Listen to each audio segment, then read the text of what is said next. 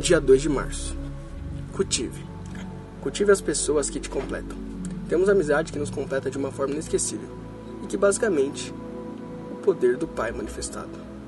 Não existe outra explicação. É o poder da comunhão. E senti-lo é incrível.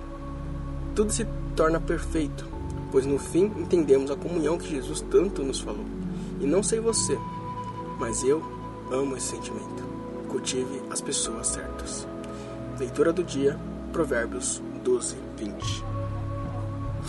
A fraude no coração dos que maquinam mal, mas a alegria tem os que aconselham a paz. Esse foi mais um Diário de um Jovem Pecador.